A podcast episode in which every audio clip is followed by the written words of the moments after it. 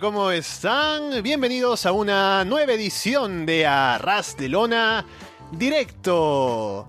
Es sábado 15 de julio de 2017. Estamos Alessandro, Leonardo y Fede From G listos para comentar la actualidad del mundo del wrestling, especialmente ahora esta semana con un nuevo horario. Fede está más tranquilo, yo también terminé de hacer mis cosas como ya le comentaba a Fede. Y estamos aquí, como digo, para comentar todo lo que ha pasado en Raw, SmackDown, los programas de wrestling en la televisión esta semana. Estamos en directo en YouTube, estamos también para que nos escuchan luego. Gracias por darle ese botón de play, ya sea descarga, ya sea a través de Evox, de iTunes, de YouTube. O por seguirnos, por supuesto, en arrasdelona.com y solowrestling.com. Fede, ¿qué tal? Hola, muy buenas, contento de estar una vez más acá en, en el directo con este horario cambiado y como siempre el directo tiene grandes instancias de, charla y ahora que no tenemos los otros programas semanales también podemos hablar un poco de todo, así que contento y con ganas de, charlar de, varios temas. Quería antes que nada hacer un, muy breve comentario porque estaba haciendo una de mis pasiones que, me, dio el, wrestling es mirar datos en Cage Match. Ajá. Supongo que muchos, todos deben conocerlo. O sea, gran página que es eh, una base de datos, ¿no? De, luchadores, empresas y todo. Y me gusta buscar cosas, o sea, empresas desconocidas, campeonatos espantosos, ver buqueos y cosas así. Recién estaba viendo cosas de Ryback, por ejemplo. Viste que estuvo la, noticia esta de Ryback. Eh, oh, y Ultimate Exacto. Y que sale la esposa decir que no, que, que, se está inventando este tipo. Exactamente. Y dije, bueno, a ver, ¿dónde está luchando Ryback? ¿Qué está haciendo? Y creo que tuvo unos 20 combates en un año desde que se fue de, WWE. Ganó un título en parejas y todo. Eh, y nada, ese tipo de cosas que me encanta hacer. Así que desde acá pido recomendaciones de. A veces se me ocurre un luchador. ¿Dónde estará luchando X? ¿No? Y mirar cosas así y veo eh, también empresas que, no sé, le dan un campeonato a Rey Misterio, por ejemplo ves que el reinado dura 198 días y en realidad no tiene ninguna defensa, le dejó vacante un día. Hay cosas hermosas que tiene el, wrestling independiente, así que lo recomiendo a cualquiera. Como esté muy aburrido, entrar a Cage Match y leer cualquier cosa. ¿Dónde está JTG, por ejemplo? Uh. Voy a, buscar también. Y bueno, así tenemos para, para pasar el rato, pero no ahora porque no me quiero distraer. ¿Sabes lo difícil que ha sido para mí esta introducción del programa? Esta semana que no hay pay-per-view de WWE, no están acostumbrados a decir, especialmente hoy comentamos la previa para, qué sé yo, Backlash o cualquier cosa. Pero hoy es una de esas semanas extrañas en las que no hay pay-per-view. Pero no se preocupen que la siguiente ya hay. Les recordamos que estamos todos los sábados en directo aquí a las 3 de la, 3 de la tarde en Perú, 5 de la tarde en Uruguay, a las 10 de la noche en España ahora. Pueden llamarnos, estamos en directo a través de Skype, buscan el usuario Arras de Lona, todo junto, entran ahí, dejan un mensaje y pueden entrar aquí a conversar con nosotros sobre lo que ustedes quieran. También les recuerdo que contamos con el auspicio de AliExpress, la tienda online. Pueden ir a aliexpress.com, ver si algo les interesa. Los envíos están muy baratos o gratuitos incluso a todos los lugares del mundo.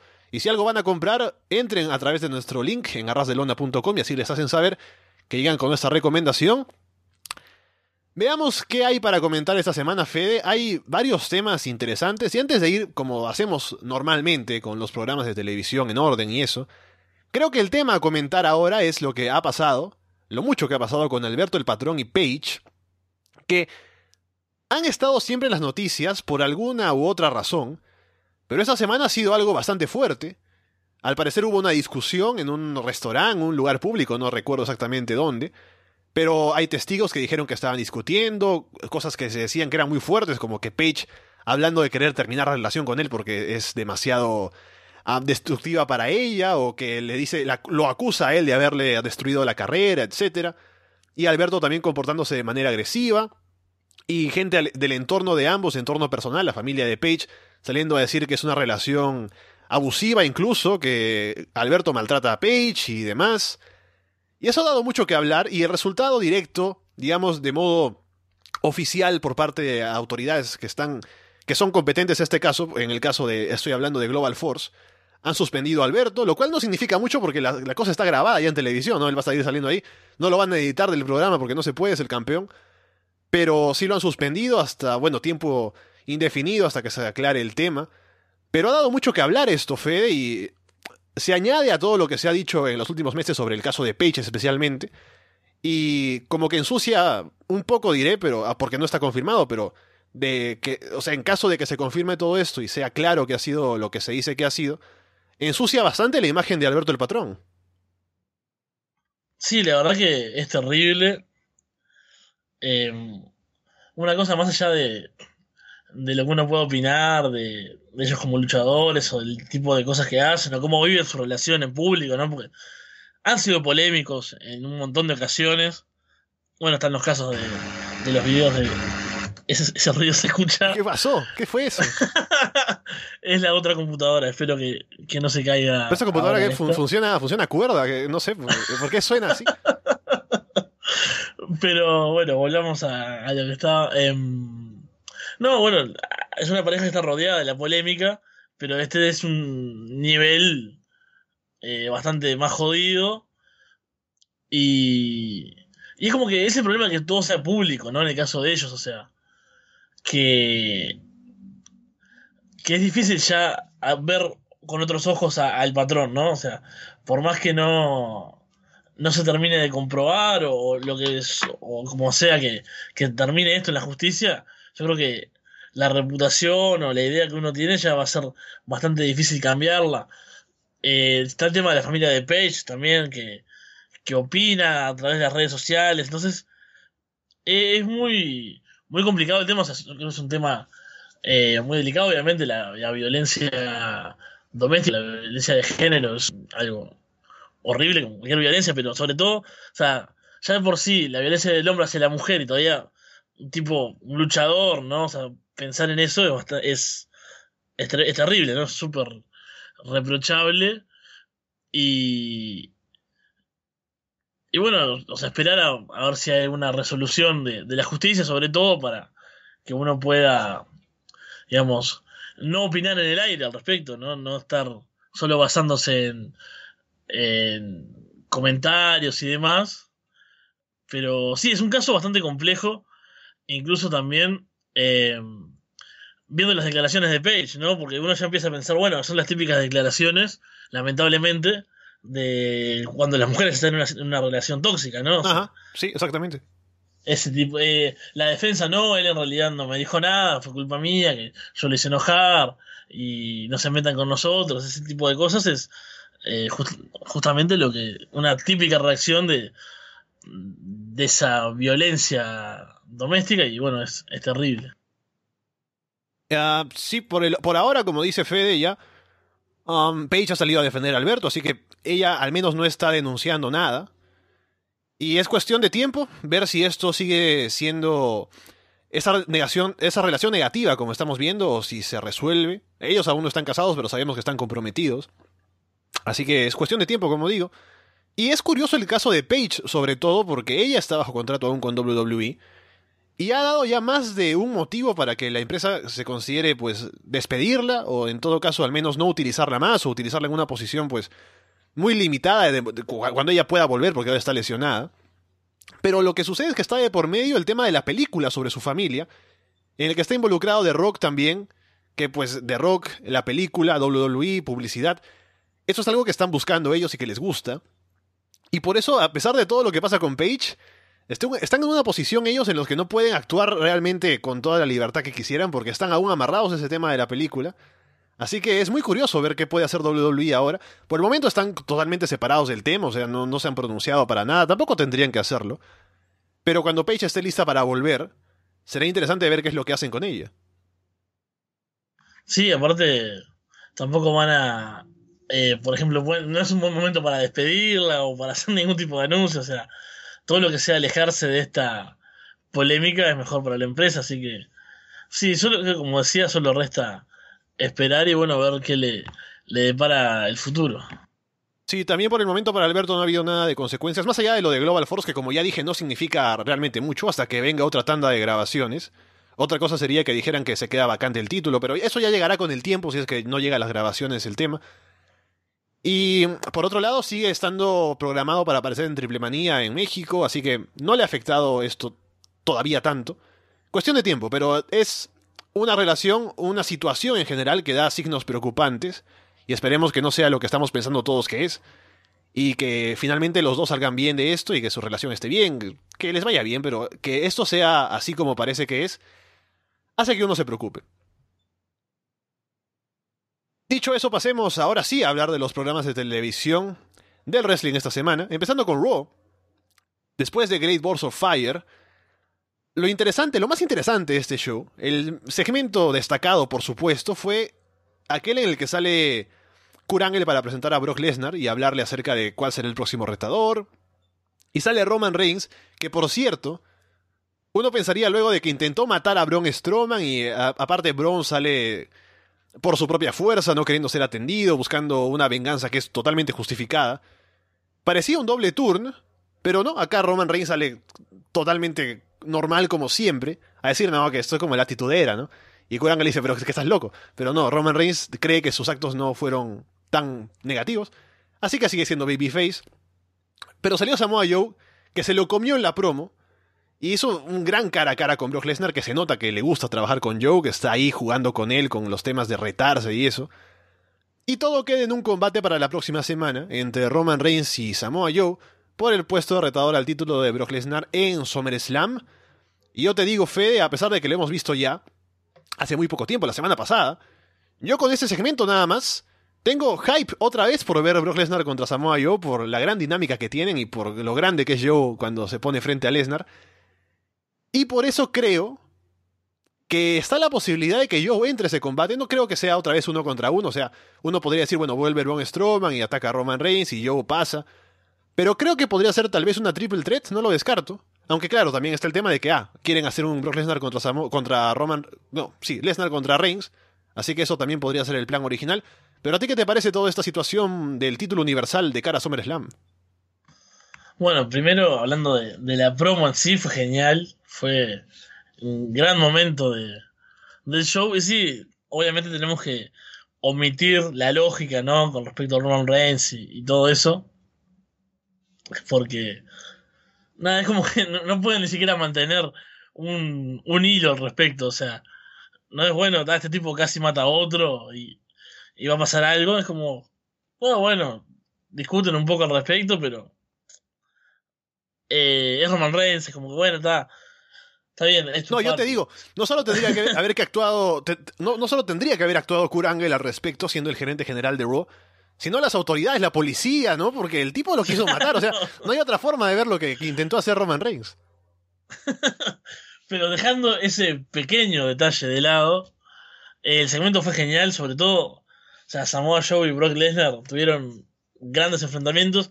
Y es muy gracioso cómo queda Roman Reigns en el medio, o sea, cómo queda perdido, que es todo lo que es, ¿no? Y todo lo que significa y todo eh, el push que le dan y demás. Pero como en la escena, en ese momento, cuando tienen que demostrar ahí, él, por más que se mantenga como en su personaje, ¿no? Porque están los otros dos como Lesnar con la soberbia de siempre, ¿no? Como que era él, lo más cercano que vas a estar de este título es esto, el que le dice a Reigns en un momento, o, retando a Joe, Joe también con, con esa cosa agresiva de él, y Reigns como que, bueno, se mantiene en esa cosa de no, él, está como por, por encima de todo, pero no queda al nivel de los otros, no es que ese rol le vaya como que se siente importante, es como que ahí quedó totalmente relegado en esa, en esa promo y sí, fue genial eh, lo de Joey y Lesnar y te dan ganas de verlos de vuelta en un combate más largo que el anterior, que fue la, principal queja que tuve. No, no por cómo fue ese combate, porque el combate estuvo bueno, estuvo, estuvo intenso lo que duró. Y de cara a SummerSlam, creo que podría haber también una, una Fatal 4-Way, porque Strowman también ha, ha querido retar por el campeonato. Entonces yo creo que si se mete en la lucha eh, de esta de Roman Reigns y Samoa Joe la semana que viene, ahí podría ser una decisión de Kurt meterlos a los tres en el combate, algo así. Y, bueno, podría ser algo peligroso, pero, pero interesante también tener a, esos cuatro por el título. Creo que sería algo bastante brutal, sin dudas. Aquí en el chat nos recuerdan que al parecer Brie Bella se fue presa por insultar a Stephanie McMahon. Creo que a Stephanie se la llevaron también por abofetear a una de las velas, una cosa así. Y bueno, Roman Reigns conduce una ambulancia en reversa contra un camión y no pasa nada, ¿no? Pero bueno, Es la magia del wrestling.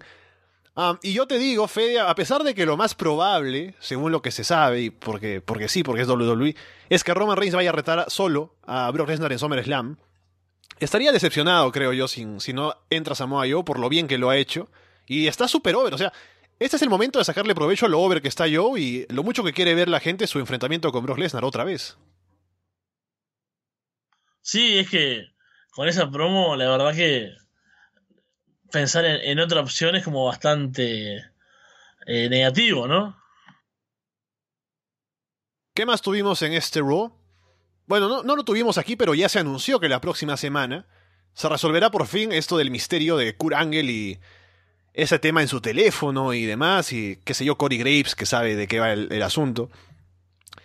Y el show terminó esta semana con Ángel hablando al teléfono con la persona y diciéndole que no, que no pasa nada, que no tenga vergüenza, y diciéndole un te quiero al final, y quedando para que la próxima semana todo esto se revele. Y ha habido bastante discusión al respecto, algunas predicciones de la gente, intentando adivinar qué puede ser esto que sucede con Kurt Angle. Algunos decían que como se está construyendo tal vez la rivalidad de Angle contra Triple H, y que sería para SummerSlam, sería Stephanie como la amante, ¿no? Que no lo veo para nada porque es Stephanie, es intocable, no puede meterse en algo así. También decían que Dixie Carter podría ser, ya que salió en el video y la promocionaron incluso en el pay-per-view. ¿Quién sabe Dixie Carter en televisión ahora? Y después otro tema tal vez de un hijo ilegítimo o algo por el estilo, pero al menos nos tienen en suspenso y ya veremos qué es lo que terminan haciendo. Pero ah, lo bueno es que llama la atención ver qué sucede finalmente con Kurangel y este asunto del secreto. Sí, llama la, atención, pero creo que no puedo evitar sentir miedo, ¿no? Por este, este ángulo, porque las opciones son bastante bizarras todas. O sea, ahí va Chad Gable, por ejemplo, como, como hijo ilegítimo, que, que nada, sería gracioso, en realidad sería extraño, pero son ángulos raros, no sé, este, me llama la atención, quiero ver qué pasa pero me asusta. Pensar en, Dixie Carter es como. Eh, es, es, tremendo. Eh. Es que es muy difícil para mí imaginármelo porque WWE toda la vida se, ha, se le ha pasado ignorando la existencia de, de, Impact. O sea, han hablado de Ring of Honor, han hablado de New Japan, han hablado de, bueno, WCW y que ya les pertenece. Pero jamás en la vida han mencionado TNA en televisión. Jamás, nunca. Solo en la network cuando hay una entrevista o algo. Y por eso es complicado decir, pues, si aparece Dixie Carter, ¿quién dicen que es? Para que la gente que no la conozca sepa, ah, es importante por algún motivo, ¿no? Por ese lado es difícil. Y segundo, segundo motivo por el que no lo veo, es que no me imagino a nadie en WWE viendo una promo de Dixie en, Impact y diciendo, ah, esta, esta señora tiene que estar en nuestro show. claro, pero aparte, hoy en día, o sea, en su momento creo que Dixie, más allá del rol que, hiciera de Face o de Hill en Impact nunca fue un personaje querido, o sea, de, ningún afecto, digamos, o sea. Y después, hoy en día, ¿qué está haciendo también? O sea, o sea es una, empresaria nada más, no sé qué, será de la vida de ella. Nada más. Pero no es eh, una figura, digamos, del wrestling, eh, me parece. Entonces, yo no sé qué repercusión podría tener, ni siquiera negativa ni positiva, o sea, ¿Cómo podría reaccionar la gente cuando viera que es Dixie Carter, bueno, que era una figura de TNA, pero la mayoría del público va a decir, ¿quién diablos es? ¿Qué es, TNA? ya no existe. ¿Qué es Impact? Pero es Global Force. Es todo muy, muy extraño todo. Y, y yo estoy esperando en realidad a ver qué sucede. O sea, me da, me da curiosidad, me da morbo en realidad ver cómo pueden hacer algo divertido de esto, o cómo pueden bizarrearla por completo, o cómo puede ser horrible también. Aquí la gente en el chat ya da algunas ideas, ¿no? Como dices Chat Gable, luego dice que Braun Strowman puede ser el hijo de Kurt Angle, luego dicen que a lo mejor están eh, una foto de Angle y Dixie en la cama, lo que tenía en, el celular, que Bailey es su hija, ¿no? Que Kurt Angle es Sister Abigail, también que, a ver, por acá, ¿qué más dice? Chris no vuelve de la muerte, no, eso no creo que vaya a pasar. Que Shelton Benjamin vuelve y es su hijo, ¿no? Años después de, ser, de pertenecer al Team Angle, se descubre que es el hijo de Kurt. Así que puede pasar de todo. Y veremos finalmente qué es lo que sucede con esto en Raw. Déjame ver, me parece que alguien está queriendo entrar a la llamada. Así que vamos a darle un espacio mientras yo reviso qué es lo que viene aquí. En Raw. Ah, después tenemos que hablar, bueno, de los Broken Hardys, que el tema está complicado con el lío legal de por medio. También Goldas y Artruth, que después de semanas, Fede, que estuvieron haciendo el hype para ese combate, no fue nada el combate. No, no, eso fue otra gran decepción. Es que bueno, era. Decepción en realidad no, porque era probable que pasara algo así. Las promos estaban buenas, sobre todo las de Goldas. Eh, tuvieron semanas con eso. Pero claro, después era esto o un combate en un kickoff. Eh, no, no iban a hacer mucho. Wow. Sí, espera, que aquí Eh. está Gonzi. Hola. Hola. Hola. Hola. Sí, eh, quería hablar de, de la división la división en pareja de, de- su opinión de, de la división en pareja, pareja de Ring of Honor. De Ring of Honor. Yo te soy sincero. Llevo sin ver Ring of Honor un buen tiempo, especialmente el programa de televisión. Y como no he podido tampoco ver, bueno, esto, esto eh, lo que estoy diciendo es del G1 Special, que es más New Japan que Ring of Honor. Pero desde el último gran show de Ring of Honor, que me parece que fue Best in the World, sí, no he visto más. Así que, al menos con, con lo que me dejó ese show, tengo la impresión de que va bastante bien, porque están los John Box, está War Machine, que me parece que han renovado, no estoy seguro. Ah, está Best Friends con Chuck Taylor y que me parece genial. Y Trent Barreta, que también lo hace muy bien. Y si- al lado de, de Ch- de Chuck Taylor siempre me ha gustado. Por otro lado, sé que por ahí siguen. los, los- los Motor City Machine Guns, Ajá, ¿no? exactamente. Ah, después, ¿quién más está por ahí? Ah, había más equipos. eh, estaba Jonathan Gresham, me parece, con alguien más. Pero eh, eh, lo que yo recuerdo de la división de parejas de Ring of Honor, al menos, es que siempre han tenido cosas para ofrecer. Por lo que, si tengo que dar una opinión en general, otra vez repitiendo que no he visto mucho Ring of Honor últimamente luego de ese show, diría que está bastante bien. Es de las más fuertes que hay en el wrestling en general. Porque si ves otras divisiones, especialmente en WWE, no es tan interesante lo que pasa. En New Japan, pues eh, los combates son buenos, pero las parejas son las mismas siempre. Así que en Ring of Honor me parece que, al menos en la división de parejas, siempre ha mantenido un buen nivel. Sí, de acuerdo. ¿Algo más que quieras comentarnos, Gonzi? Mm, bueno, su nueva opinión de, bueno, su opinión sobre el nuevo tag team que- de New Japan Pro Wrestling de Young Lions, va- para mí son todavía son Young Lions de Tempura Boys. Ah, los Tempura Boys. Am, bueno, es cierto que ya no son John Lions, pero me gusta su trabajo, especialmente ah, luego de haber tenido la experiencia en México y haber estado en Estados Unidos también. Me gusta cómo luchan juntos, me parece que se compenetran bien. Siempre han sido buenos en el ring desde que eran John Lions en New Japan. Y aparte se conocen muy bien. Así que me parece que son un buen equipo.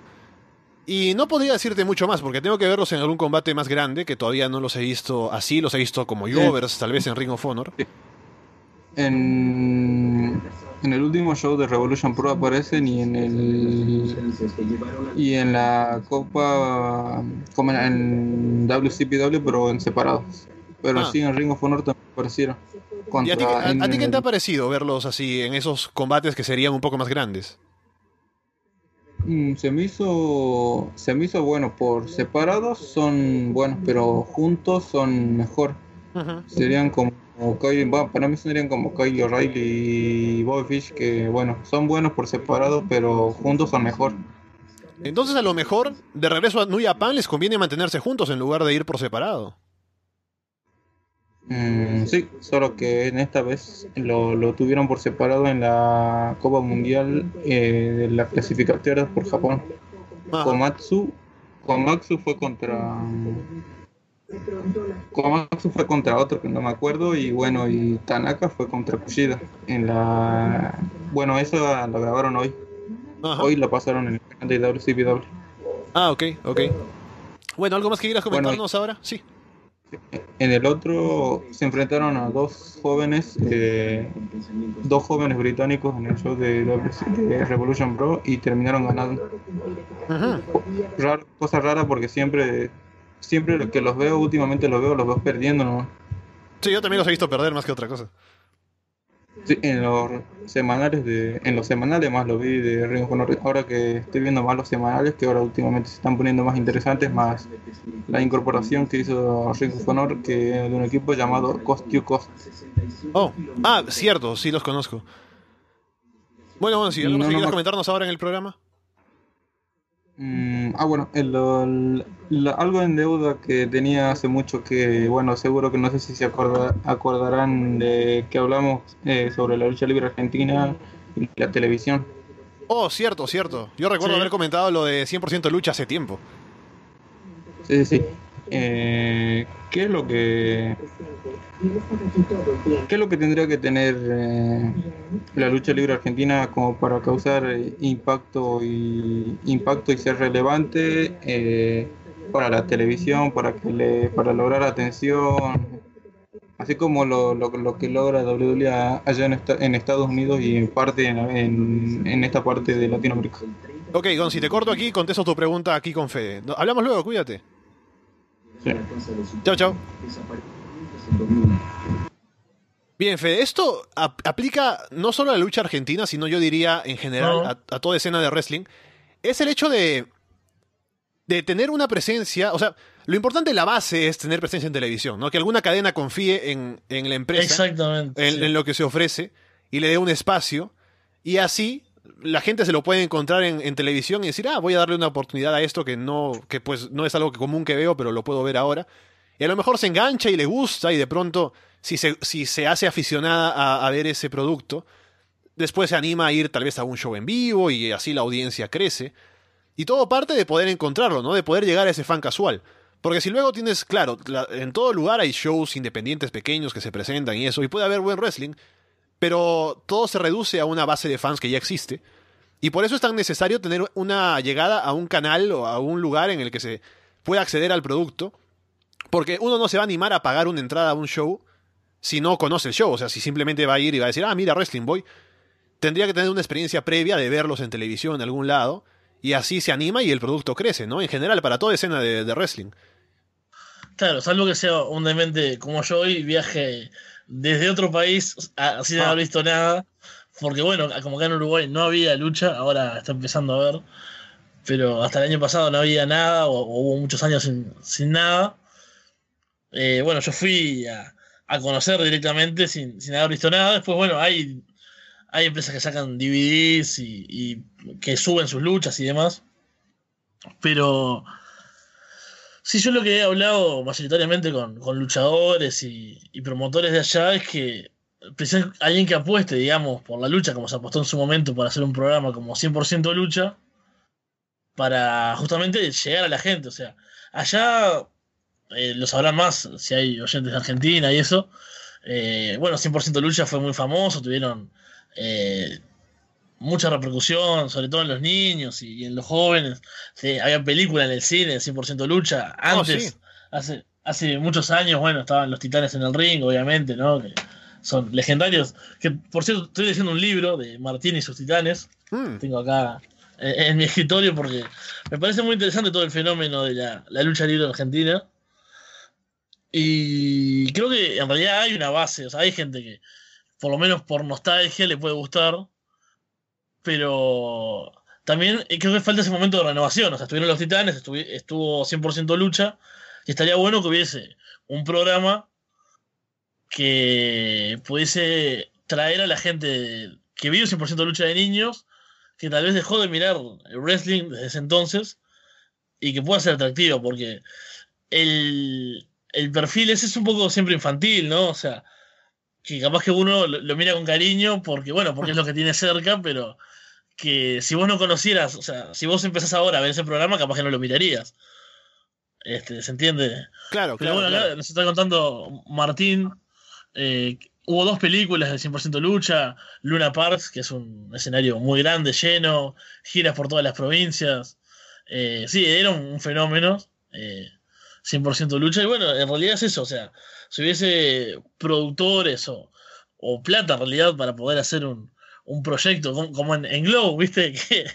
Que, está el, tipo este que tiene la plata y se la da a, un director como con, una visión más artística. Eh, podría, podría avanzar, pero hay buen nivel. Yo lo, que he visto, tanto personalmente allá como por videos y eso, o sea, hay una base de talento interesante, hay trabajo sobre todo, y falta eso, falta el dinero, creo que es lo que puede hacerlos dar otro paso. Y está mira, Walter también conoce. Walter conoce de todo. conoce de los sencillitos que, están en México ahora. Eh, es genial. Sí, yo recuerdo que estaba bien producido ese show. Había música hecha por ellos mismos. O sea, música producida específicamente para cada luchador. Yo me acuerdo hasta ahora de la, canción de La Masa, ¿no? Que era, genial. tenemos a Andrés en la llamada. Andrés, hola. Hola, Alessandro. Hey, ¿qué tal? Cuéntanos. Eh, bueno, me había perdido los primeros cinco minutos de, programa, así que no sé si hablaron, pero eh, cancelaron Talking Smack de manera semanal. Ajá. No, nuestros primeros cinco minutos no fueron dedicados a Talking Smack, así que no, no hay problema. Ok, bueno. Eh, siempre he visto las, las listas de, de ratings de, de, los programas vistos de WWE Network y Talking Smack siempre está siempre segundo, tercer lugar. Eh, ¿Ustedes por qué creen que fue la cancelación siendo que era un programa que funcionaba tan bien y, ayudaba a las superstars de, la marca azul? Yo tengo dos teorías, una que va hacia lo lógico y la otra que va hacia lo conspirativo. La primera sería que, tal vez por temas de producción, dijeron, es muy fastidioso estar esperando a que termine 205 eh, Live para poner a funcionar Talking Smack. O me imagino que mientras hacen 205 Live pueden estarlo grabando, ¿no? Puede ser también.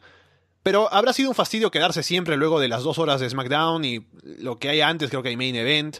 Y dijeron, mejor que la gente se vaya temprano a su casa, ¿no? O que se queden haciendo 205 live y se vayan después rápido, sin nada más. Así que mejor ahorramos un poco en este tema y terminamos más temprano. Y lo otro, por el lado conspirativo, diría que podría haber sido porque como había demasiada libertad en, en SmackDown, en Talking Smack, a lo mejor no les gustaba que de pronto se dijeran cosas que no ellos no estaban no tenían planeado para cada personaje o alguna alguna otra cosa por ahí. Hay gente que dice, por ejemplo, Kevin Owens, ¿no? Que qué sé yo, lanza su zapato por la mesa, ¿no? Cosas por el estilo. A lo mejor no les gustaba tanta libertad, ¿no? Les gustaría poder controlar un poco más el tema con los personajes y eso. Así que también podría ser por eso, pero creo que está más inclinado a lo que dije primero, ¿no? El tema de logística. Sí, yo voy por el lado también de la conspiración y lo vemos por un lado de la pereza creativa más que de la conspiración y, del control, como decías vos. Y es eso, es por un lado, ¿cómo le van a decir a los tipos? Bueno, vayan, eh, tienen una hora, vayan, tienen que hacer promos, tienen que estar en personaje, pero bueno, nadie tiene ganas de escribir eso, así que sean ustedes, pero a la vez, bueno, no sean tan ustedes, entonces, bueno, qué es más fácil? Tener que ocuparse de ese show o poder decir, bueno, no, saquemos esto de encima. Porque ha dado grandes segmentos. Eh, Talking Smack, obviamente, no, no, lo veo, ¿no? No he visto todos. Por cierto, ahora eh, hablando de la libertad fe, nos dicen eso de vagina de Kevin Owens en algún de, alguno de esos shows más recientes. Sí, es cierto. Por ejemplo, pero después también eh, recuerdo cuando Miz tuvo aquella discusión con Daniel Bryan, que fue tremenda. Ajá.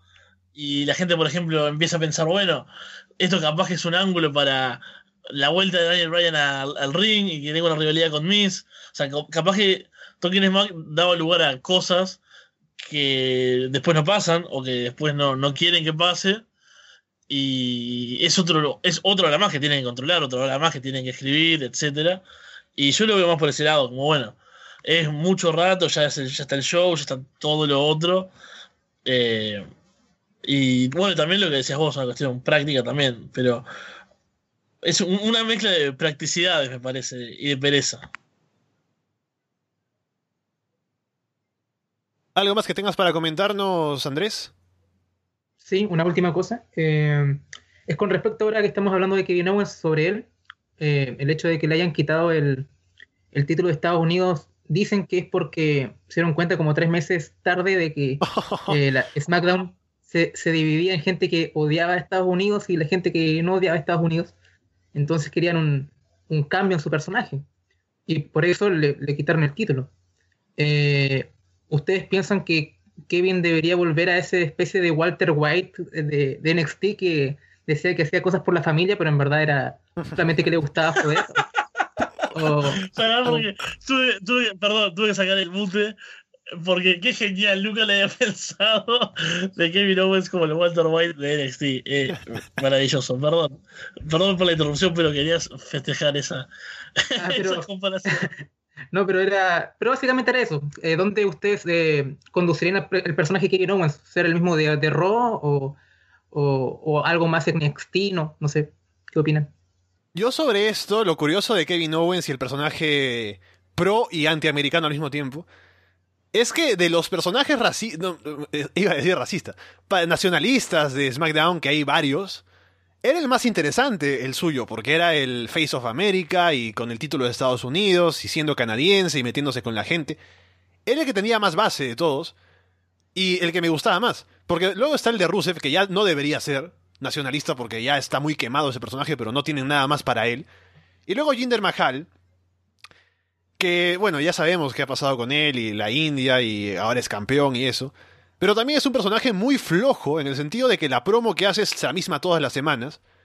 Y no tiene nada más que decir porque esa es la extensión de su personaje. Mientras que Kevin Owens tenía mucho más dinamismo en lo que decía, en lo que hacía, en cómo llevaba su gimmick. Pero a él se lo quitan porque, porque sí, pues porque es Kevin Owens y los demás, pues, porque saben que él puede hacer otras cosas, mientras que los demás no.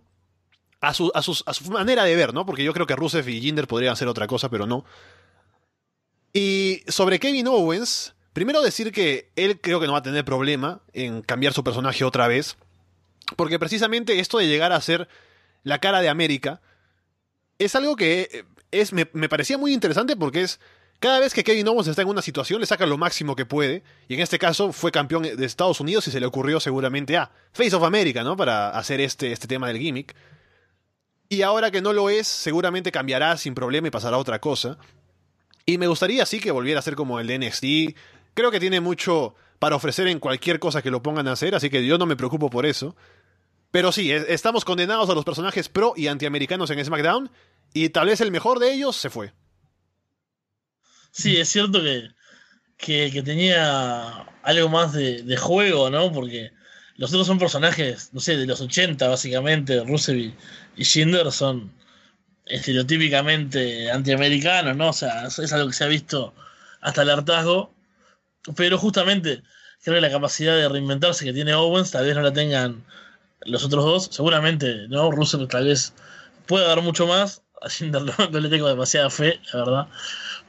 Así que yo creo que un rol de. Otro rol de Hill que le puedan encontrar a Kevin Owens puede ser genial. Mientras no, no vuelva a, a tener una rivalidad con Sami Zayn, por ejemplo. Porque Hanson Russell. Hanson Russell oh. era genial. Este. Pero sí, Kevin Owens ya ha demostrado. Eh, bueno, Ring of Honor era brutal. En NXT también, o sea va, a encontrar la, forma de hacer algo interesante si, si, le dan oportunidades también, pero creo que por eso es el que el personaje antiamericano que se podía sacrificar por más que fuese más interesante. Bueno, Andrés, si eso es todo, ya estaremos hablando luego. Sí, que tengan un buen día. Listo, nos vemos, gracias por llamarnos. Chao, chao. Ahora vamos a darle el paso a alguien más que quiere entrar aquí el programa es para esto, para que ustedes ah, participen, así que le damos preferencia a las llamadas. Mientras tanto, voy revisando otra vez mis temas. Falta tocarlo de los Broken Hardys que ya decíamos. Déjame ver si, es, si va entrando la persona. Ah. ahí está, Roberto, hola. Hola, hola. Hey, ¿qué tal? Cuéntanos. Ah, hola, este, les quería comentar, no sé si han podido ver esta semana el, lo que sacó David 24, el especial de Cura Angel. No, yo lo vi, vi que era una hora y cuando estaba viéndolo no tenía una hora para, para invertir en eso. Pero este fin de semana sí podría hacerlo, así que no lo he visto todavía, pero tengo que verlo definitivamente. Sí, igual yo. Ah, yo había visto algo, no quiero, bueno, no sé si esto cuenta como spoiler, pero o sea, ahí se ve que Kurangel comenta sobre sus lesiones que tuvo en el cuello, que hubo tuvo tres, si no me equivoco, en año y medio, que fueron bastante seguidas. Y no sé, esto de empezar a usar painkillers y usar o sea, puro analgésico para evitar el dolor, me puso a pensar que este caso es un poco parecido quizás al de Chris Benoit, solo que a diferencia de él, Benoit se golpea la cabeza, pero él se golpea el cuello. O sea, ¿cómo lo ven de esta manera ustedes? Ah, en el caso de Benoit es más que eso, porque cuando él estaba en, las, en los noventas, se sabe que abusaba de drogas también. Así que eso posiblemente le afectó también el estado mental. Mientras que Kurt es un tipo, pues, héroe americano, no héroe nacional, que pues no hace, no, no, no, no consume drogas. El alcohol nada más fue luego su problema. Pero esto de... Es que también hay que considerar que él es un atleta olímpico que tuvo entrenamiento físico y deportivo, así que estaba en un buen estado de forma, por eso su... En cuanto a su salud, no era un tema tan complicado, no solo el tema de la lesión en este caso, y los painkillers eran para, precisamente para paliar el dolor que estaba sintiendo por esas, esas complicaciones. Así que son casos que se parecen, tal vez, pero hay de por medio factores. Por eso, si Kurangel hubiera continuado, obviamente habría sido mucho peor la situación, pero ya se sabe que acudió a rehabilitación por el tema del alcohol y luego estuvo más tranquilo también con el tema de las pastillas y los dolores y eso. Así que es todo cuestión de, del tiempo que dura el abusar de las sustancias. Y también es una, una cuestión que afecta a cada persona de manera diferente. Así que, si bien se puede parecer por un lado, también vemos que los resultados han sido distintos por muchas otras cosas. Sí, exactamente. Creo que cómo lo, pudo encarar Kurang la, situación, el, apoyo que tuvo y bueno, su, su propia voluntad, ¿no? De, de salir de esas cuestiones lo, hace que esté recuperado, que esté como esté hoy. Y bueno, son eh, cosas que lamentablemente en otros casos no, han pasado. Y sí, creo que adhiero en general a lo que acaba de decir Alessandro. Bueno, Roberto, ¿algo más que quieras comentarnos? Sí, sí, sí. Este, para irme, porque tengo que irme rápido, a yo había pensado, cuando había visto el tráiler de, de, de WWE 24, que había empezado a hablar un poco sobre las drogas y no había revelado que era una persona que iba a revelar Coranger la siguiente semana de Raw, ¿qué les hubiera parecido que la historia hubiera sido algo como que Coranger empezó a usar de nuevo painkillers porque ha recaído en el dolor en el cuello? O sea, hubiera sido para mí un poco mejor, como que hubiera sido un poco más llegar al personal, pero no tanto. Y quizá hubiera sido una mejor historia que Triple H saliera con eso, ¿no? Kurangle tiene esta receta médica que está usando no painkillers porque teniendo un problema de cuello, estas son drogas de nuevo. O sea, eso para mí hubiera sido mejor y hubiera acompañado inclusive a ver 24 y hecho como que, o sea, ha hecho todo esto y de nuevo está cayendo. O sea, no sé, me hubiera gustado un poco más. ¿Qué les ha parecido a ustedes? Esa idea es interesante, pero no la veo en un show de WWE porque es demasiado arriesgada y demasiado cercana a lo real. Incómodamente cercana a lo real para WWE tal vez, porque históricamente ha tenido temas que son similares al de Ángel. El caso de Chris Benoit, es el ya mencionado, es parecido, como ya decíamos. Así que no veo que se arriesguen a hacer una historia así porque es entrar a un espacio muy oscuro. Y al querer evitarlo, pues irán a algo más... más salido de, lo normal, no alguna tontería que se les ocurra. No, no, no veo que vayan a ir por ese lado porque sería muy oscuro, como digo. Sería demasiado serio para un show que se supone que es para divertirse, ¿no? Para toda la familia, qué sé yo. No lo vería, pero sería interesante si lo hicieran, sí, definitivamente. Sí, yo también yo pienso que por el tipo de historias que me gustan a mí o que me atraen más, me traería mucho más algo así, ¿no? O sea, sería una historia más dramática incluso y demás. Andrade metiéndole droga a Ángel, comentan en el chat. ¿Por qué Andrade? Es que esas fiestas a las que va se mueven varias, varias sustancias, Fede. Pero sí, o sea, creo que sería fuerte. No es algo que a mí me, me molestaría, o sea, no me. Eh, no me sorprendería, ¿no? No me choquearía. Pero sí, creo que no sería algo con lo que les gustaría jugar en WWE. Y no, no va a pasar ese tipo de, de historias por todo lo que remueve, justamente por todos los temas que, que tocan tangencialmente. Bueno, Roberto, te dejamos ir. Gracias por llamarnos. Ok, Listo. Chao, chao. Tenemos otra llamada por aquí, así que vamos a ir con ella. Fede, parece que eh, estás eh, bastante popular ahora con en, el, en, el, directo y la gente llama, quiere hablar contigo ha, mejorado después de, mi previa de Slammiversary, que fue lamentable con la gente odiándome, preguntándose qué hace este tipo hablando de algo que no sabe. Traigan a Capu. gente pedían a Carlos, a Capu, o sea, estaba en el fondo de mi popularidad. Ahora, bueno, creo que hoy la gente está con, mejores ánimos y yo estoy con menos tos, eso también ayuda. Está Javier en la llamada. Javier, hola. Hola. Hey, ¿qué tal? Cuéntanos.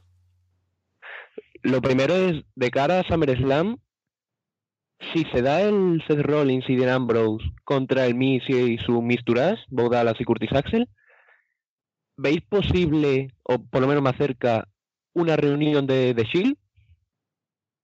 Se ha estado hablando de este tema por la interacción de Ambrose y Rollins, y también porque en general había un rumor, ¿no? De que vuelve de Shield, que siempre está por ahí.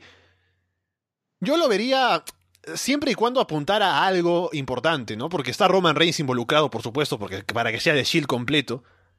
Y no van a volver porque sí, sino me imagino que si vuelven, siendo tres tipos importantes, especialmente Roman y Rollins, ¿no? Que son gente que puede luchar por el título universal y puede estar en rivalidades importantes. Y si los tienes como grupo, pierdes oportunidades de usarlos por separado. Y por eso si van a utilizarlos así, sería para enfrentarse a algún otro grupo o alguna amenaza que, que los tenga los tres, así como fue en su momento con Evolution, ¿no? Que claro, eran de Shield impuestos siempre, pero no los veo volviendo a unirse a menos que sea para combatir a algo específico y que luego sigan por su lado, porque ¿para qué estarían juntos otra vez, no? Siendo Rollins y Roman main eventers fijos y Ambrose, bueno, que también podría aspirar a hacerlo. Sí, yo creo que hace falta un, un grupo antagonista fuerte, de verdad que, que no sé, que, que tome las dos marcas, alguien, o sea, una cosa realmente imponente que, bueno, la única forma de eh, repelerlo fuese unir a tres eh, tipos establecidos, como son actualmente los, los Shield. Eh, porque, bueno, de Miss y Miss Turash no, no lo son, o sea, si bien Dallas y, y Axel son ayudan al Miss y, pueden costarle los combates a sus rivales y demás están como en una órbita menor, están en la órbita del Intercontinental. Eh, es como que, bueno, es un, un submundo que no, no amerita la importancia de una reunión de, de Shield, por ejemplo, que debería ser algo enorme por justamente todo lo que han hecho, nos gusten o no nos gusten, los reinados y las demás cosas que hayan hecho, las historias que hayan tenido, eh, todos han tenido cosas importantes. Capaz que no tanto Dean Ambrose, pero. Eh, Siempre la aclaración hay que hacerse. es que yo lo sigo lamentando porque recuerdo una vez más que tengo aún mi gastada camiseta de Dean Ambrose. Pero Sanity, por ejemplo, yo estaba pensando en Sanity recién. Sí, eso te iba a decir. Dice, dice Martín, ese es un grupo que con un buqueo consistente y demás, y en algún momento se, se vería como un grupo poderoso y, y dominante. O sea, porque bueno, tiene unos miembros considerables, ¿no? Eh, Killian Dane, nunca me cuesta mucho pensar en el nombre de ese tipo. Eh, bueno, Eric Young, no así, eh, 3MB, o también, bueno, imaginarse algo como el British Strong Style, que son eh, en Progress, son Pete Dunne, Tyler Bate y Trent Seven, que también son el grupo dominante, eh, son campeones en pareja, campeones de la empresa, o sea, grupos así, o sea que que ameriten una unión de, de, Reigns, eh, Rollins y Ambrose. ¿Algo más que quieras comentarnos, Javier? Sí, también preguntar qué expectativa hay ahora mismo para el, el combate de Styles por el título de Estados Unidos. Porque en el último mes yo diría que los rumores más fuertes son contra Nakamura y contra Cena en la revancha, así que cualquiera podría ser un combatazo. Si esas son las opciones, estamos asegurados, por supuesto. Hubo ese cara a cara con Nakamura que fue genial y creo que está la chance de que hagan el combate sin ningún problema. La gente ya reaccionó mucho cuando lo hicieron en Money in the Bank. Así que podría ser. Y por otro lado está John Cena, que también se han encarado ahora, así que ese combate va a suceder, pero veremos si tarde o temprano. Y yo tengo que hacer una apuesta para SummerSlam. Yo creo que sería Nakamura, porque creo que Cena va a ir contra Jinder Mahal. Es lo que me imagino, porque es SummerSlam, así que tiene que haber un combate grande por el título. Y si está Jinder, pues tiene que haber alguien que haga balance con él, ¿no? Porque es Jinder. Así que yo veo a Cena ahí, y veo a Nakamura contra ella, y que sería, más bien ese sería el combatazo. Así que yo creo que cualquier cosa que hagan con ella y Styles campeón va a ser algo digno de ver en SummerSlam, así que yo contento con eso. Sí, yo creo que después de ese momento que, que tuvieron en el Morning the Bank, que fue un intercambio, un par de miradas ahí que fue súper intenso y la gente reaccionó. Si se trabaja con eso entre Styles y Nakamura, tendrían algo grande para, para SummerSlam. Y bueno, si se supone el, el segundo evento más grande del año, amerita que, que gasten una rivalidad así. Y. Y bueno, John, pensar en John Cena contra Jinder Mahal creo que es terrible, pero ella Styles contra John Cena ya se dio. Así que sí, para, para SummerSlam me gustaría eh, ver otro AJ Styles contra Nakamura, esta vez en, en WWE. ¿Tú cuál crees que pondrían? Eh, ¿Nakamura o Cena, Javier? Pues yo preferiría Nakamura, la verdad. ¿Algo más que quieras comentarnos ahora en el show? No, nada más. Listo, entonces eh, un saludo, gracias por llamarnos. Gracias a vosotros. Chao, chao. Bien, antes de continuar les recordamos que estamos en Patreon, patreon.com barra ras de lona, para que vayan ahí, vean qué, qué cosa es lo que tenemos. Hay la opción de elegir un show nostálgico para ver, y ahora que estoy un, estoy un poco más libre, estoy totalmente libre, luego, de estar ocupado las últimas dos semanas, voy a poder volver a los shows nostálgicos, así que la próxima semana les comento cuál será el siguiente, ya que la siguiente es Battleground. Luego de eso habrá un show nostálgico para ver, así que ya les comentaré cuál es. Y eso, vayan a Patreon y vean cómo pueden apoyar el al programa. Ahora tenemos el tema de los Broken Hardys, Fede, que ha levantado polémica en Twitter. Esto es un tema que viene de tiempo, porque estamos siempre esperando, luego de que volvieron los Hardys a, eh, a, WWE, el momento en el que puedan volver a utilizar el personaje que los puso tan over. Y está el lío de Galde por medio. Y en la conferencia que hubo esta semana de Global Force, Jeff Jarrett dijo que no hay nada cerrado por ahora, a pesar de que los Hardys hicieron muchos gestos de Broken en el último Raw. Y salió Revy Hardy a hablar de que, está, está hablando Jeff Jarrett, si ya está casi todo hecho. Llegamos a un acuerdo la semana, la semana pasada, sigue mintiendo y demás. Pero la información es que sigue faltando la firma de Ed Norholm, que es la cabeza de Anthem, si no me equivoco. Y por eso todavía no estaría cerrado, y hay la conciencia de que este punto ya se alcanzó antes y que no se llegó a concretar. Así que si bien parece que está cerca, podría no estarlo tanto y veremos finalmente si aparecen o no aparecen los Broken Hardys en Raw. Sí, yo creo que va siendo hora ya de que se, se defina para un lado para otro el tema. Y ojalá sea para el lado de que los Hardys puedan usar los personajes, porque es el principal atractivo por el cual volvieron. O sea, creo que el impacto de WrestleMania, bueno, fue todo el impacto por, porque son los Hardys y demás, un combate de escaleras, la gente enseguida recuerda toda la historia de los Hardys, ¿no? Aquí nos dice Carlos en el chat y tiene razón que ya se han enfriado un poco los Hardys. Exactamente, o sea, creo que, bueno, esta semana cuando hicieron las eh, referencias muy directas al universo Broken, fue emocionante de vuelta por eso, o sea, porque en realidad ya no tenían mucho que hacer, porque creo que lo están tratando de esa, de esa forma, o sea, no hacen demasiadas promos, no hacen mucho, porque si de un día para el otro se convierten en Broken sería extraño. Entonces como que te van llevando como que, bueno, pueden romperse en algún momento, o tal vez no, tal vez no se rompan nunca, pero claro, eso no se puede mantener, o sea, 10 meses, un año. Entonces si ya estamos desde abril, ¿no? Eh, WrestleMania, ya vamos como 3 meses y pico de, de estos Hardys así como sobrios, sin mucha fuerza de nada, y sí, se, se enfrían, como dice Carlos, ya el tirón de, del regreso ya se perdió, hace, bueno, hace, eso hace tiempo, ¿no? Y creo que la única forma de, que resuciten sería eh, traer los personajes broken, o bueno, o, si no, va a pasar que se decidan y traten de buscarle una vuelta. O sea, creo que los Hardys pueden encontrar algo, sobre todo eh, Matt, a mí me ha gustado mucho sus diversos personajes eh, a lo largo de los años, no solo el Broken, o sea, me parece que eh, me acuerdo cuando era The Icon, que estaba en Ring of Honor. Ajá, eh, así era genial. era muy divertido. Que Steve Corino lo presentaba por todo lo alto como el Jesucristo del wrestling y todo lo demás. Eh, y hacía unos videos muy buenos, me acuerdo, unas promos geniales. Y bueno, algo así, o sea, pueden encontrarle otra vuelta. Y Jeff tiene ese carisma diferente, digamos, o sea, que no es tanto de promos capaz, o, o no tanto de un personaje tan digamos, elocuente como pueden ser los demás. Y también pueden conectar. Pero entonces creo que lo que estaría bueno sería eso, que se definiera pronto. Y dijeran, bueno, vamos con todo con los Broken. O vamos con todo con personajes nuevos de los Hardys. O, un costado nuevo. Para que exploten de nuevo. Porque si no, van a quedar en un recuerdo nada más y, sería un desperdicio. Pasemos a hablar de SmackDown. Tuvimos, ya hablamos de acerca del tema de Kevin Owens y AJ Styles y el título de Estados Unidos y lo que puede pasar. Está el combate a la distancia de John Cena contra Rusev, eh, de banderas.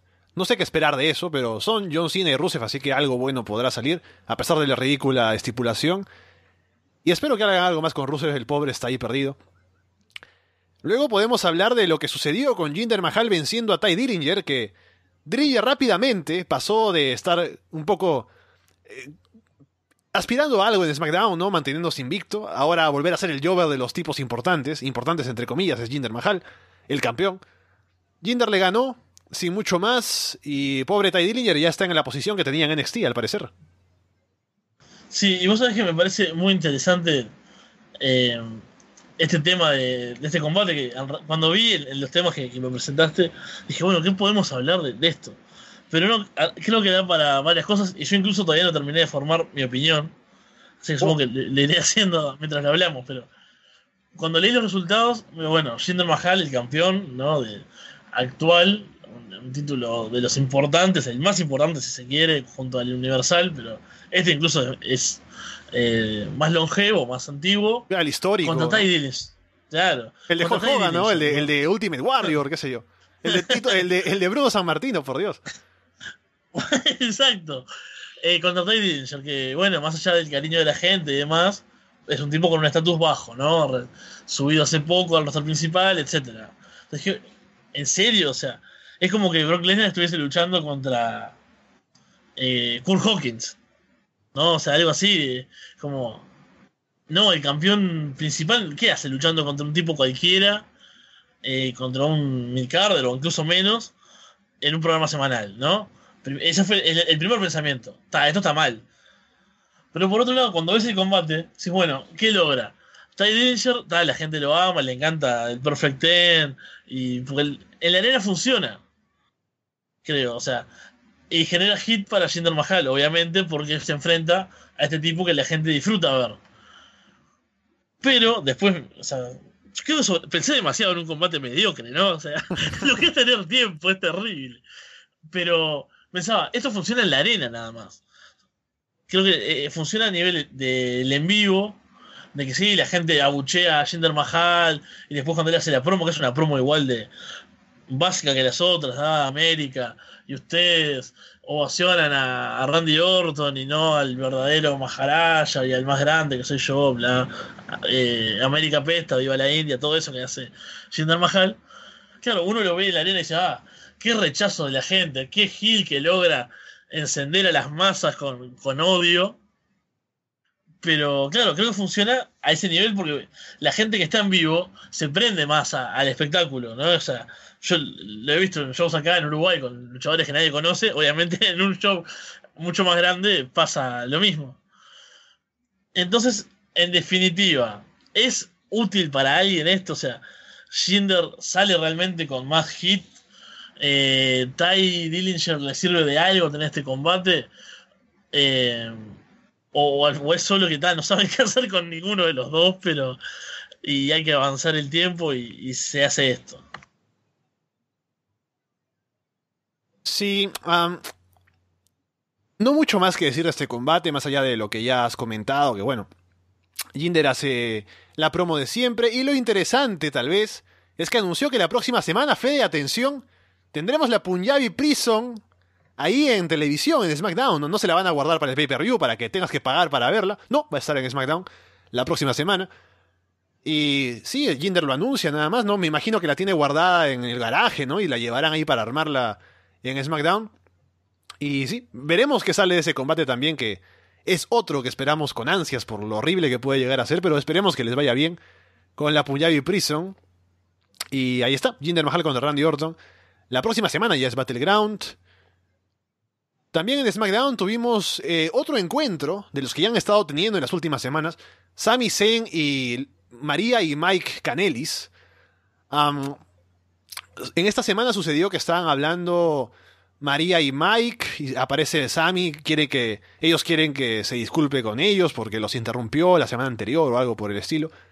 Sammy se disculpa otra vez, aunque dice que ya está cansado, y le dice a Mike, le pregunta, ¿no? ¿Qué haces tú aquí si ni siquiera compites, que eres luchador? No sé, no sé qué, qué haces acá. Ah, ya sé qué pasa.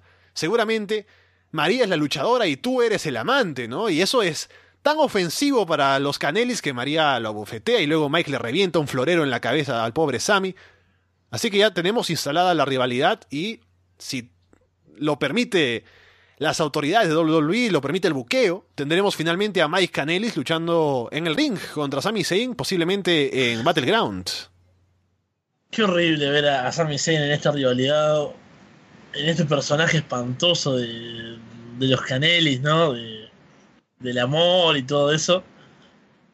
Y ya hemos hablado muchas veces cuando, cuando hablamos de shows semanales, sobre todo, de lo difícil que es ver un programa así con gente que no lo ve, ¿no? Y, cómo se explican las cosas.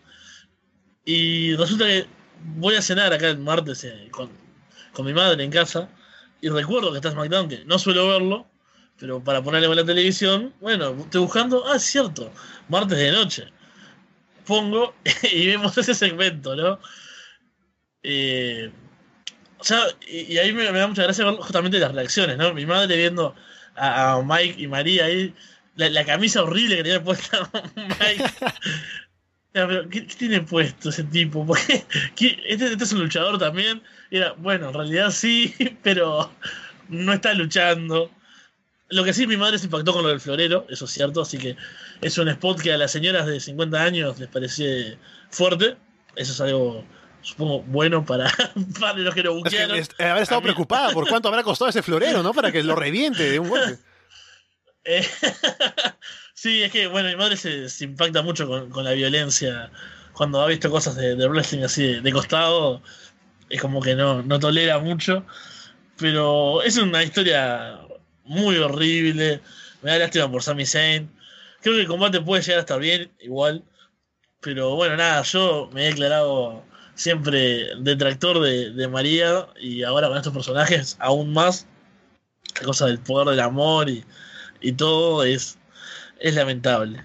Pero al menos para ti el poder del amor debe ser hit, ¿no? Me imagino que al menos en ese caso funcionan bien como heels.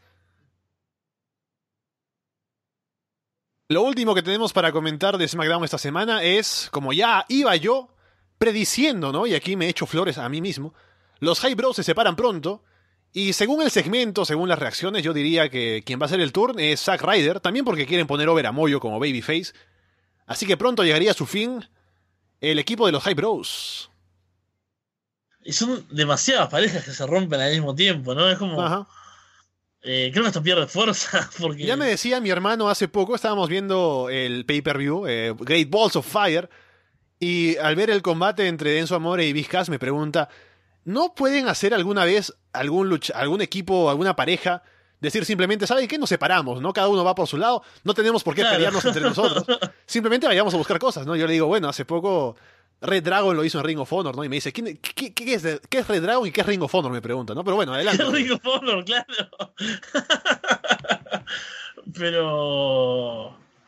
Claro, es que no siempre funciona y no siempre es interesante, o sea. Y ahora tenemos como cuatro parejas más o menos donde podemos ver cómo funciona de maneras diferentes eh, la ruptura de los tag teams, o sea. Una cosa fue el drama de Vicas y Enzo otra fue como, bueno, las promos bizarras de Goldust y R-Truth. Y esto que, no sé, eh, para mí no, me interesa en lo más mínimo ni cuál haga el turn. Moyo, bueno, es, nefasto, menos nefasto que antes, pero sigue siéndolo. Aunque me gustan más sus promos ahora, te diré. Sí, no, no lo he visto demasiado. Está más serio, está eh, menos hypeado. O sea, aún mantiene un poco tal vez ese personaje en el ring, pero se le nota más controlado y eso ah, le aporta muchísimo. Sí, sí, este. Bueno, yo lo, poco que vi, creo que. Eh, no sé si fue esta semana o la otra, que, que Zack Ryder estaba con The Fashion Police en un momento, o, The Fashion, no sé cómo se llamaban ahora, pero con, con Brizango. Y aparece Mojo Rowley ahí como que discuten y una cosa así. Y sí, no, no está con esa cosa del hype permanente y horrible que tenían antes. Pero. es, interesante eh, ver si, si puede controlarse. puede ser lo único que me llame la atención de- del futuro de Mojo Rawley. Ahora, antes de avanzar, vayamos con un tema que me parece importantísimo, especialmente teniendo de aquí, aquí a, a ti, Fede, aquí en el show. No quiero dejarlo pasar por la hora. Las participantes del May Young Classic, antes de ir con ellas, yo esta, esta respuesta ya la sé, pero te pregunto, Fede, ¿qué te parece el May Young Classic? ¿Vas a ver el show ahora que va a debutar? No sé cuándo debuta. Ya están grabando esta semana. Pero, ¿cómo lo ves? ¿Te llama la atención verlo o no? Eh, no, no, no. Ajá. Eh, hay... es más, eh, comentaba eh, con los compañeros de Solo Wrestling que estaba contento de que por fin hay un show nuevo que no voy a ver. ¿no? Que, o sea, para el corto tiempo que tengo disponible para, para ver cosas nuevas, bueno, por suerte no es como el año, el año pasado, como estuvo el Cruiserweight Classic, que era otro show más para ver, que se te juntaba con todos los semanales, con Lucha Underground, con eh, las indies, con todo. Bueno, ahora no, ahora por suerte, bueno, es un torneo de mujeres, no lo voy a ver. hay, hay un par de luchadoras que me, de luchadoras que me interesan, que tal, las, las he visto alguna vez o, o que las han recomendado ampliamente, gente eh, cuyo criterio reconozco, ¿no? Y, y comparto muchas veces. Así que alguna veré seguramente, o sea, si en- sobre todo más, me imagino más cercano a, a las rondas más avanzadas, como, como suelen Claro. ser los torneos, que las, Sí, sí. las primeras rondas son más normalitas. Y bueno, cuando se acercan las finales hay combates más largos, más interesantes, que se cruzan también los mejores. Y sí, supongo que ahí, por más que no sea mi estilo, va a haber algún momento que alguien me diga, no, no sé, hay buenos combates, sé que hay una... Es horrible, lo que decir, si estuviese Jin me mataría, pero sé que hay una japonesa que, que es muy buena, no me acuerdo el nombre. Uy, uy, uy. Eh, eh, bueno, está Tony Storm también, por ejemplo. Eh, hay un par de luchadores que, nadie me está matando todavía, por suerte. Pero nada, seguramente algún combate mire. Eh, y porque bueno, porque es un tema de no- es un tema de, de- de actualidad, digamos. Voy a estar informado, voy a estar más o menos, por más que no me llame tanto la atención, voy a tener que estar al tanto. Ah, ¿Viste NXT completo esta semana? Hubo un combate femenino en ese show.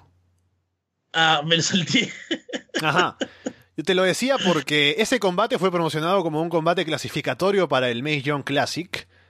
Y fue un combate horrible, o sea, es el peor combate que puede haber para crearte hype de cara a este torneo. Es un combate de luchadoras de, de desarrollo que fue bastante malo. Así que con ese, esa premisa no hay mucha ilusión para las rondas, las primeras rondas al menos de este torneo. Pero es cierto que hay luchadoras que llaman la atención, aquí tengo la lista. Y para ser lo más genuino posible, eh, no he hecho nada de investigación sobre las luchadoras, así que les diré solamente las que yo conozco. Está, a ver, en la lista Dakota Kai, que no conozco. Eh, Serena Deep, que estuvo en su tiempo en Straight, Way- Straight Edge Society, así Sí. que a ella sí la conozco. Yo, yo la amaba, la amaba en su momento. Ajá.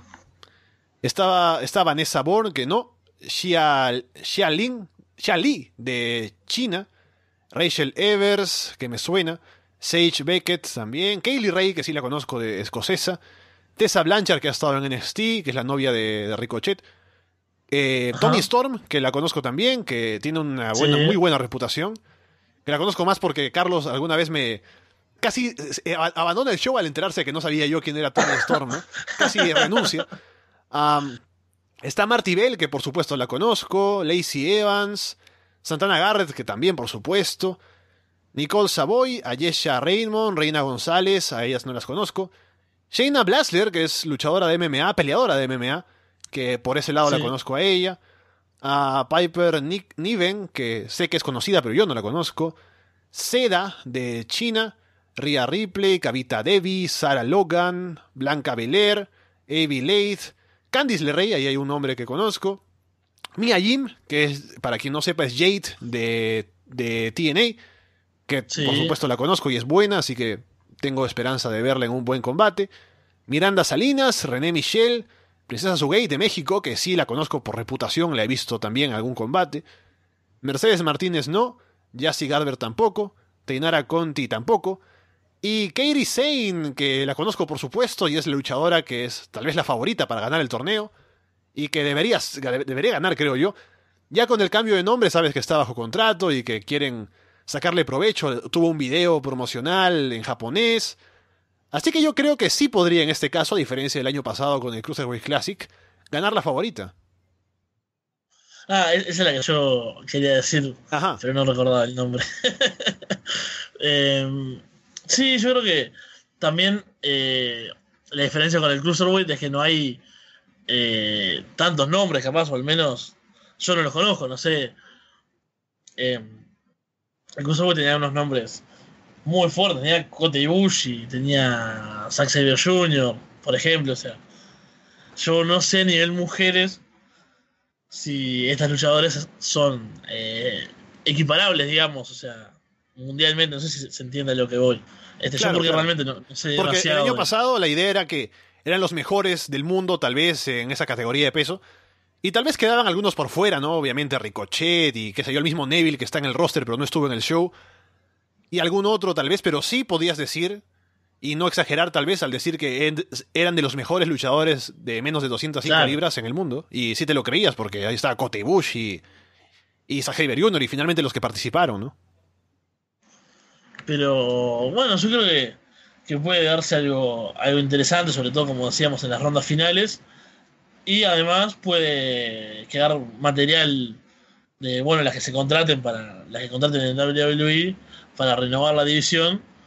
Y sí, de las que conozco, que son más o menos las mismas que vos, algunas menos incluso, porque eh, hay algunas que no, no las conocía, em, pueden eventualmente aportar a la división de, de mujeres de, de WWE, que es bastante floja. Por cierto, en la mesa de comentarios sabemos que está Jim Ross, está Lita, y había alguien más que se añadía, no recuerdo. Dijeron que iba a haber alguien más. Eh, sí, hay. Eh, Alundra Blaze, Ah, cierto. pausa. Eh, ajá, sí, sí, sí, sí, sí. Y mejor, eh, creo que me- me- menos tiempo para Lita sola, creo que está bien. Sí, por favor, sí. Ah, después hablemos de otra cosa. Hablemos de NXT, que esta semana tuvo algo que llamó mucho la atención. Que claro, si alguien ha visto spoilers, pues ya sabía, pero aquí se produjo el debut de Bobby Fish, luchando contra Alistair Black, perdiendo en su debut, ¿no? Como si esto fuese lucha underground. Salió ahí, hizo un buen combate con Alistair Black. El spot final fue genial.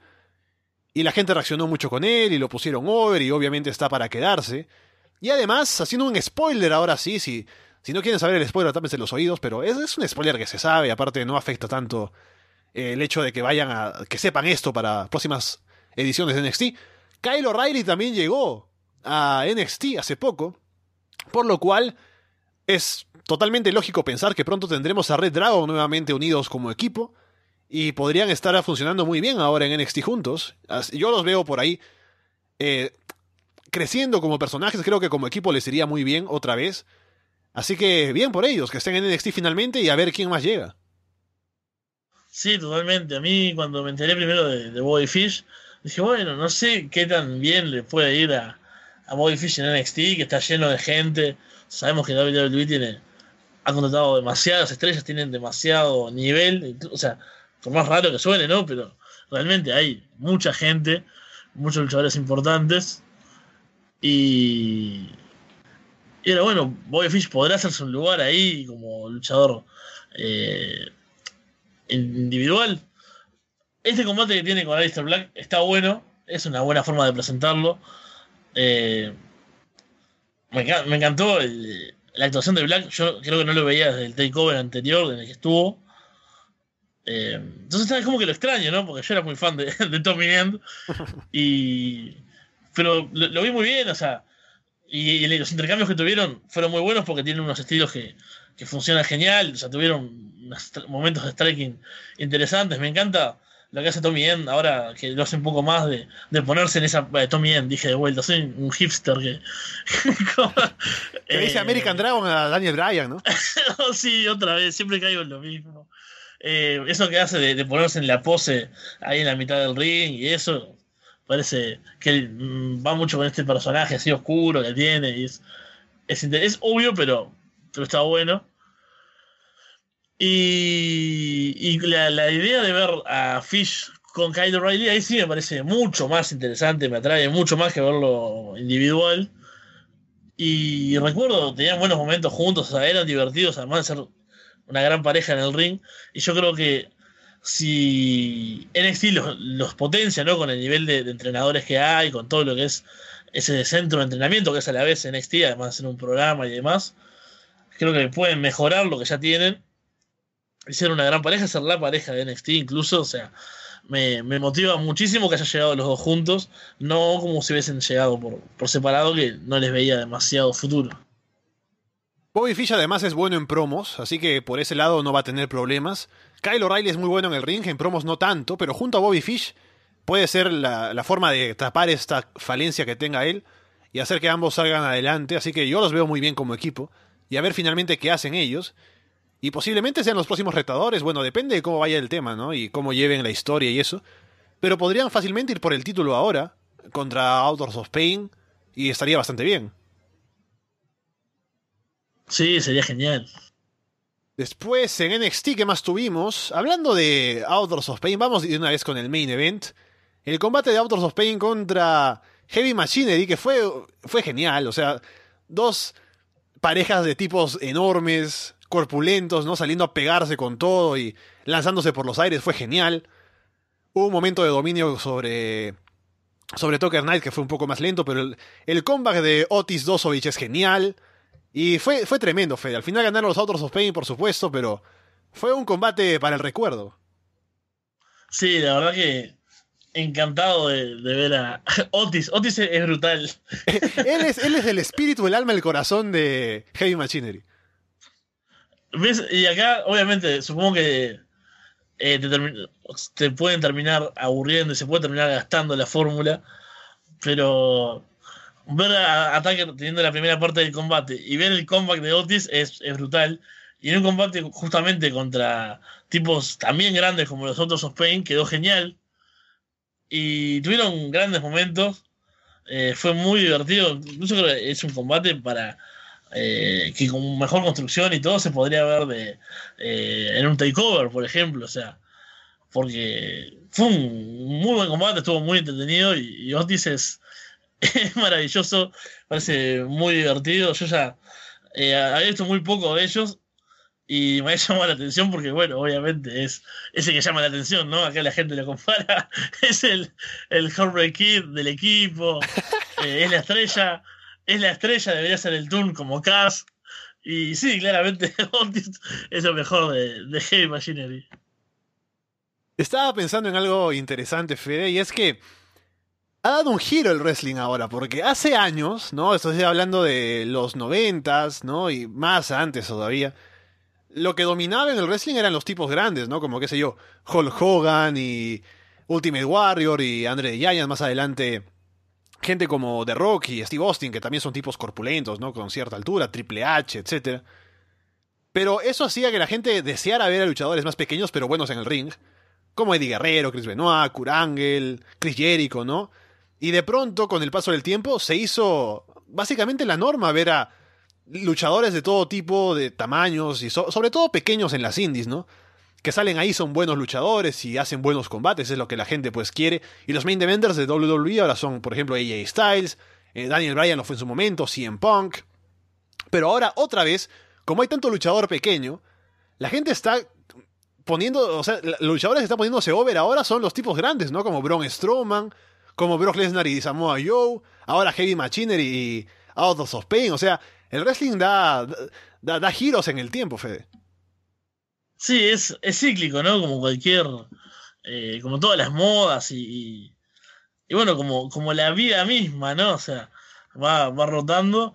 Y yo creo que sí, en el momento la gente se cansa de ver todo tipo gigantes que, que se dan golpes nada más y pasa por, por más el estilo, bueno, los indies, ¿no? Y más pequeños y más técnicos. Pero ahora, después de ver tanto eso, todo el también se, maravilla con, un Brown, ¿no? Y, su presencia gigante. Y, que hace un par de movimientos simples, pero es tan brutal que es genial. Y bueno, con estos tipos también. Ves cuatro tipos gigantes peleándose y es, ah, esto es maravilloso, esto es lo que yo quiero ver. Y es como, bueno, no es nada nuevo ver tipos gigantes en realidad, pero eh, es lo que pasa, o sea, va, va mutando y eso es parte del encanto. Yo pensaba, incluso hablando de esto, eh, y vinculándolo con el tema anterior de, del torneo de mujeres, que yo estoy esperando claramente el torneo de pesos pesados, ¿no? O sea, Oh, ese- el, el Overweight Classic. Claro, ese es mi torneo. Así como fue el torneo por el campeonato Atlas en, en Progress, que era el justamente para más de 200, más de 200 libras, creo que era. Y estaban los, los gordos luchando, básicamente. Es lo que estoy esperando, ¿no? Los mejores 32 gordos del mundo en un torneo.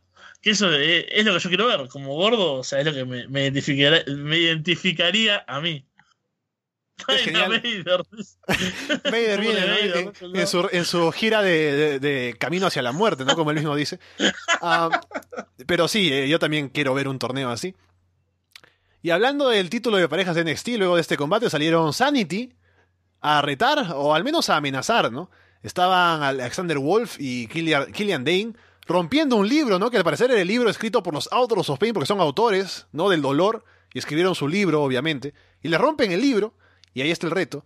Y Killian Dane está apuntando a más de un título, porque también se anunció que Sí. habrá un enfrentamiento la próxima semana entre eh, Killian Dane y Drew McIntyre para sacar retador al título de Bobby Roode. Sí, ojalá eh, Killian Dane pueda ir por, por algún título, o sea, pueda tener importancia en el roster de NXT porque me parece es eh, tremendo luchador. Y, bueno, todos los Sanity son interesantes, así que espero que, bueno, eh, sobre todo con parejas, me parece que est- estaría interesante ese, ese reto contra los Autos of Pain. Pero bueno, si no es ahora, eventualmente un, un reinado de, de Killian Dane lo veo de un, de un lado. Kid Lee, me recuerdan acá de, de los luchadores grandes, claro. Kid Lee sería un, torneo con Kid Lee. No importa quién más esté, pero ya, ya sería maravilloso. Pero- Lee, ¿qué- qué- ¿Cómo se llama el tipo am, que está en la máscara de, de Matanza? Jason Cobb. No, Eh, Cobb- Jeff- Jeff Cobb, Jeff, ah, Jeff o sea, Cobb. Jeff Cobb. Jeff Cobb. Ah, sí, ese sí. Sí. Pero bueno, NXT está en un, en un buen momento, creo que está, está bastante interesante ahora. Sigo pensando en tipos del perfil. Ah, Action Ortiz, puede ser. Ah, bueno, ya se me ocurrirá alguien más, pero sí, eh, da da para mucho eh, este torneo. El, ya le han puesto aquí Andre de Giant Classic, ¿no? Puede ser mejor un Rikishi Classic, ¿no? ¿Quién sabe? Tenemos además en NXT la promo de Johnny Gargano hablando sobre el ataque de Tomaso Champa, básicamente diciendo que, bueno, eh, no esperaba que sucediera, pero ya está mirando al futuro, así que no va a estar, obviamente porque Champa está fuera un tiempo, así que no está eh, concentrado en seguir manejando la historia por ahora. Así que pasa a ser luchador individual, veremos qué hay con él en NXT ahora. Cambió la música, ¿no? Entró con la música de DIY, pero salió con otra, que no es tan buena, pero bueno. Y veremos si finalmente llega algo importante, porque el tipo está over, es buen luchador. Así que a lo mejor, al menos como un retador de transición para el campeón de NXT, podría llegar a ser. Sí, yo creo que ah, después de un momento tan intenso como fue la traición de, de Champa, y ahí tenemos otra pareja más que se rompe, que no recordaba en estos tiempos. Eh, claro, entiendo que al estar Champa afuera no puedan seguir la rivalidad, pero sentí como que tal, la promo que hizo fue un poco. eh, así como. intrascendente, digamos. O sea, después de eso, bueno, no. eh, la, la de Enzo, por ejemplo, post traición, fue una buena promo. Y acá, claro, como tiene que eh, dirigirla hacia otro lado, más hacia, bueno, esto lo dejo en el pasado, voy a pensar en el futuro, en mi carrera, etcétera, etcétera. Claro, no tiene impacto. O sea, porque es la promo diciendo, mi amigo toda la vida, no sé qué, me traicionó, y el título de parejas, bla, bla, todo eso. Entonces, claro, no, no salir a decir, bueno, a partir de ahora sí, soy un luchador individual y quiero hacer mi futuro, estoy preocupado por esto. No, no suena impactante nunca, y salvo que seas un maestro en promos, no sé, esa gente que te saca una buena promo de cualquier cosa, un Miss, un Kevin Owens, por ejemplo, con algo tan básico no, no va a ser una promo brutal tampoco. Pero es cierto que igual, o sea, sigue siendo un tipo querido y que puede dar buenos combates. ¿Pero prefieres seguramente una, tenga- una promo así breve y sin tanto contenido o 10 minutos de una promo citando a, No, a Frank no. Sinatra? no, no, o sea, sin duda creo que fue eh, una buena salida, o sea, para lo que van a hacer con él.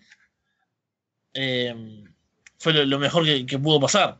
En vez de tenerlo eh, haciendo algo que estirándola o algo, o sea, creo que estuvo, estuvo correcta en ese sentido, o sea, no fue lo que uno espera que pase después de la traición, pero claro, teniendo en cuenta que no está champa, otra cosa no, no se podía hacer. En el poco tiempo que nos queda de programa, quiero hablar de algo rápidamente. Lucha Underground Fede esta semana. Un par de cosas que dan para pensar, ¿no? El primer combate que estuvo en este show fue Jeremiah Crane contra Taya, que fue básicamente un combate de estilo de Jeremiah Crane, ¿no? De Sammy Callihan, muy violento, en el que un hombre golpea, ¿no? A una mujer en la cara varias veces, ¿no? Y, la destruye. Y la gente aplaude, ¿no? Y después, en el final del show, hubo un ataque de Marty de Moth a Phoenix, en el que lo golpea con un tenedor en la cabeza y luego eh, lame el tenedor con sangre y luego... O sea, es un show que está apuntando mucho a un público de nicho y creo que con cosas así no va a llegar a crecer realmente a un nivel en el que tú digas, bueno, está alcanzando un nivel en el que está una estabilidad económica, puede apuntar algo más. Creo que es demasiado... Em, demasiado cerrado para un público hardcore, Lucha Underground. Y esto, pues, le va a venir mal para el tema del mainstream. Sí, totalmente. Yo miré ese primer combate y pensaba, por ejemplo, en, Cody Rose, ¿no? Cody y su, unas declaraciones recientes, que él es un tipo eh, conservador y un poco anticuado, que no le gustaban los combates mixtos y demás. y después tenía eso en la cabeza mientras veía a a Jeremiah Crane tirándose en Cannonball contra las sillas, contra Talla. Y era como, bueno, eh, esto sí, esto es igualdad, ¿no? no, mataron los ratings la última vez con Pentagón peleando contra las seis chicas y destruyéndolas. Claro. Claro. eh, sí, fue, o sea, es claramente un combate para cierto tipo de gente. Y, y le va en contra a, lo que ellos intentan hacer, que se supone que es llegarle a todo el mundo. Eh, entonces es como que es por un lado decir, bueno, somos diferentes, pero bueno, somos tan diferentes que no vamos a llegar a, a una gran cantidad de gente a este paso. Y, bueno, también el segmento final, o sea, es un tipo que es una especie de pervertido ahí que acosa a otra mujer, que tiene problemas mentales, que tiene una hermana también bizarra. Eh, que andaban ahí con, con, esa lonchera, no sé cómo se llama en, los otros países, pero eh, con eso, eh, rompiéndole la máscara, con, pegándole con el tenedor, o sea, un, un spot muy CCW si se quiere. Es como, bueno, sí, yo no me imagino mostrándole esto a, a alguien que mire WWE, a mis amigos que miran WWE, por ejemplo. Que, no, que, que estás mal de la cabeza que vienen a ver los pay conmigo a mi casa alguna vez y conocen eso. Eh, hemos pasado a, New Japan con algunos, por ejemplo, al puro, al puro eso, pero no a, esto creo que no puedo llegar todavía. Entonces es, es una barrera importante, me parece, la que se ponen ellos mismos. O sea, a la vez de buscar diferenciarse, creo que eh, se diferencian demasiado y, y se cierran. Estamos ya con la hora, vamos cerrando el programa. Hemos pasado una buena hora y media aquí comentando varias cosas y con muchas llamadas, muchos comentarios, que es lo que nos gusta aquí en los directos. Y estaremos de vuelta en una semana a la misma hora en YouTube para que nos sigan en directo, nos escuchen luego también, haciendo la previa de lo que será Battleground con el Punjabi Prison Match. Así que Fede, estaremos atentos la próxima semana para comentar lo que traiga ese show y esperemos que sea bueno dentro de lo que cabe, ¿no? A ver qué más ofrecen. Y que WWE pues siga en una buena senda de cara a SummerSlam. Sí, la verdad que pasamos muy bien hoy. Eh, estuvo muy divertido el, el show. Y las próximas semanas vamos a seguir teniendo temas para hablar. Se viene más pay-per-views. Bueno, se vienen los pay-per-views nostálgicos también. Eso siempre es divertido. Y hoy, no sé si lo leíste, pero la gente estaba pidiendo que vuelvan los comentarios de películas. Uh. Así que lo tiro acá a ver si en algún momento volvemos a hablar de cine, los grandes especialistas que tenemos acá en, en Arroz de Lona. Con eso dicho, vamos cerrando el show. Gracias por escucharnos. Estamos, como siempre, en YouTube, en arrasdelonda.com, en solowrestling.com. Por ahora los dejamos de parte de Fede From, Gel y Alessandro Leonardo. Muchas gracias y esperamos verlos pronto.